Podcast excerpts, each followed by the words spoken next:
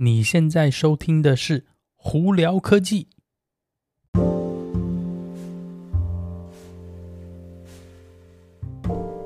嗨，各位观众朋友，大家好，我是胡老板，欢迎来到今天的《胡聊科技》。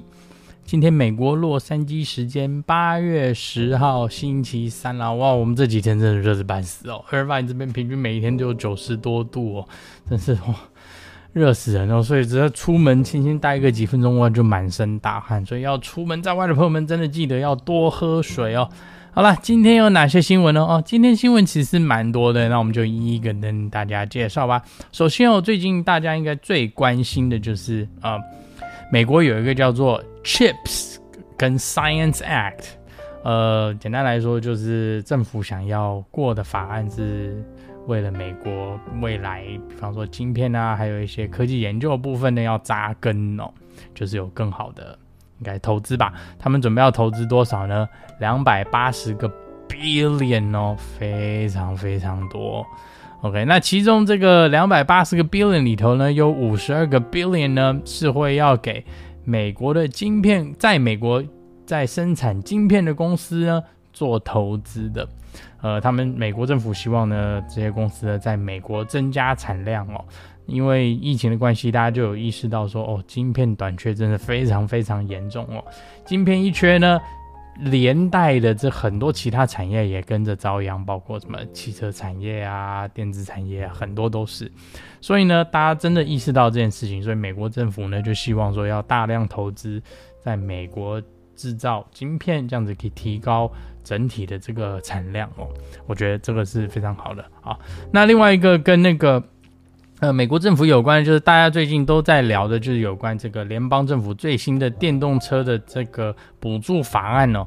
那之前我们就有聊过一部分，那后来呢，它里头有一个细节，我们上次没有提到。呃，它这个细节呢有点文绉绉，它里头是说，呃，只要是任何一个零件或者是原物料是从一个，它这字是怎么讲的？我看我我看一下，它就有点像说，好像是在某些。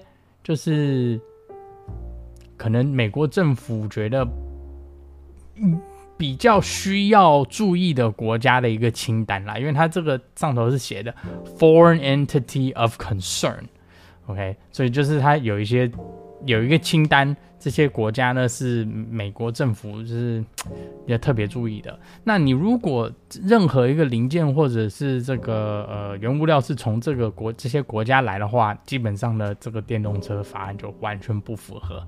所以这个东西要特别注意。那很好玩，顺道一提，上头呢这个国家有谁呢？有包括中国。所以呢，也就是说，如果只要一擦边，你就算是什么东西都符合，只要一个东西不行啊，那基本上呵 呵这个补助就拜拜了。所以现在这个这个补助，就像我上次讲，非常非常复杂，非常非常文绉绉。那有一些专业人士呢，就真的去实际的去把每一个品牌的这电动车呢，去经过这个目前的分析哦，他们目前评估。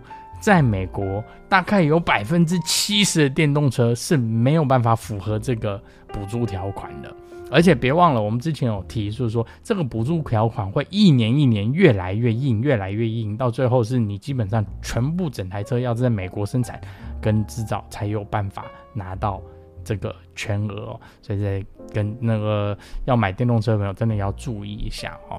好，那我们再聊聊跟特斯拉有关的新闻，特斯拉呢在。New Zealand 就是纽西兰或者新西兰的朋友们，哎，终于可以开始 Model Y 的交车了。所以呢，有订 Model Y 在那边有订 Model Y 朋友们，搞不好看看 email，说不定你可能这几天就会收到通知哦。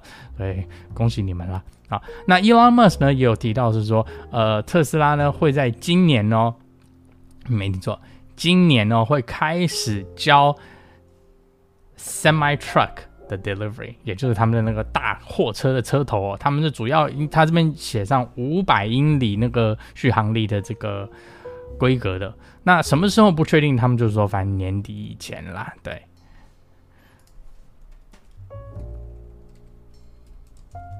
要回个 email。OK，好，那那个再来跟另外电动车有关的这个新闻呢，是 ChargePoint 跟星巴克还有 Volvo 合作，他们呢之前就三月份的时候就有提到说，他们要在西雅图跟 Denver 中间呢一千三百五十英里的这条路上头呢，呃，在十五个那个星巴克的这个连锁店的据点呢，就是安装六十个超级充电桩。OK，然后呢，为什么会提到 Volvo？是因为呢，这个。算是这个工程呢，是 Volvo 也有参与啊。那有买 Volvo 电动车的朋友们可以免费使用，或者是非常折价便宜使用这个。那当然，我对这个任何公司要投资充电桩啊，这种盖这个，我觉得都是一件很好事情，因为这样子的话，大家可以慢慢分散充电，而不是说大家每次都要聚集到一个大型充电站去。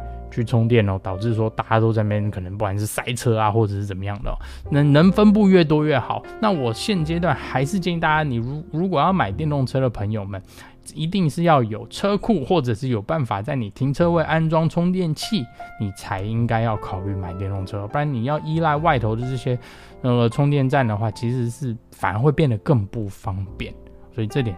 大家这个注意，跟大家分享一下。好，那另外一个这个跟那个科技新闻有关系的是，Google 最近又开始对苹果开枪了。为什么？大家应该都知道，之前苹果呢有自己安装一个算是简讯系统嘛，就是 iMessage。那 iMessage 其实在美国是蛮受欢迎，尤其是因为它是在苹果的这个生态链里头呢，你可以经过电脑、iPad、手机，就这样在跟免费的跟着苹果的用户一起聊天哦。那那个之前大家应该都知道，在手机发简讯呢，有一个基本的，就是电信公司用的这个 standard，就是 SMS 或是 MMS 嘛。那这个东西真的非常非常旧。那旧到是说，为什么那个时候苹果要决定它要做自己的系统，也就是这个原因。那 Google 呢，为什么现在对苹果开枪？是因为 Google 呢在提倡一个统一的系统，它希望把苹果还有全部大家的用户都整合。OK，嗯，这个嘛，我是觉得说，苹果它解决了它自己的问题，它不想开放你的系统，不想参加你，那苹果现在就对它开枪。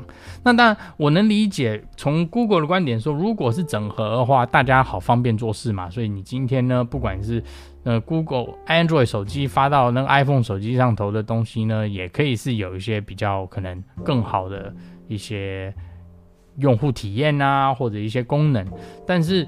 你反过来跟苹果想说，苹果的系统都已经写了这么久，他自己信，他为什么要反过来去？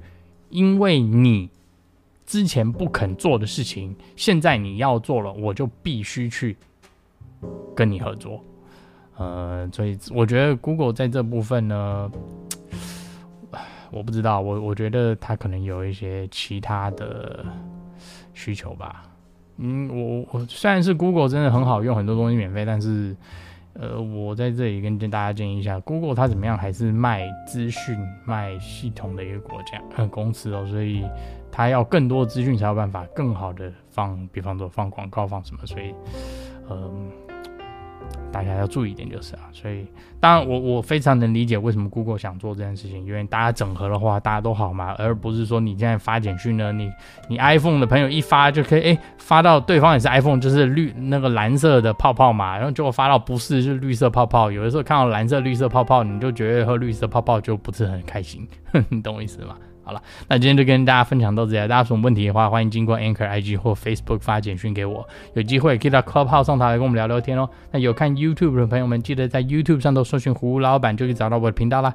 今天就到这里，我是胡老板，我们下次见喽，拜。